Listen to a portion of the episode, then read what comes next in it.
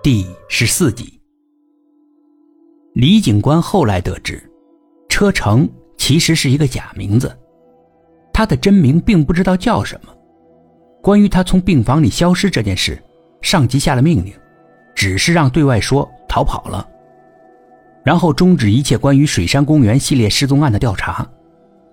这个案件的所有资料被列为了保密级资料，锁进了档案室中。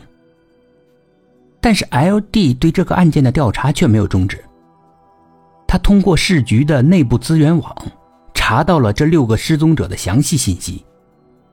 这六个人居然是有案底的人员。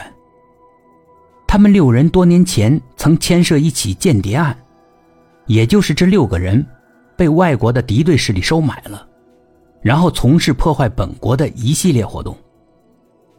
这还要从多年前说起。那时是环保局与 M 国展开了所谓的贸易，M 国把大量的洋垃圾以极低的价格出售给市环保局。这些垃圾当中有很多有用的物质，甚至可以提炼出贵金属，这让市环保局觉得占了很大的便宜。当初促成这起合作的，就是系列失踪案中的一位失踪者，当时在环保局任要职。但是后来发现，这些洋垃圾存在着很多的安全隐患。接触过洋垃圾的很多人，都得了一种莫名其妙的软骨病，也就是全身的骨骼都会软化，直至最后消失。失去骨骼支撑的人，会最终化作一团，然后逐渐融成液体。但是，并不是所有接触的人都会得这种病。经过仔细的研究。发现这种疾病是由洋垃圾中所带的一种病毒所引起的。这种病毒在各个批次的洋垃圾中都有被检测到，但是分布极不均匀，在垃圾的中心区域密度最高。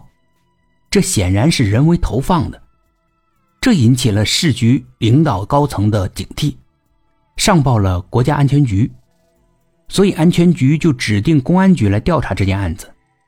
通过各种手段，当时共捕获了六名间谍，但是这六名间谍由于与安全局达成了某种协议，最终无罪释放了。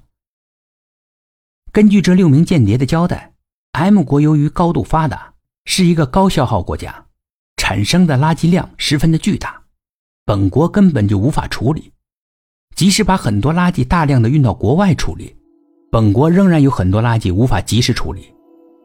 一次偶然的机会，在一次外太空的探测中，科学家们发现了一种病毒，于是进行了采样保存。后来经过研究发现，这种病毒可以被苍蝇感染。感染后的苍蝇直接从成虫状态逆生长为蛆虫状态，而且这种逆生长的蛆虫跟普通的蛆虫区别是，它几乎什么都吃，可以长到很大。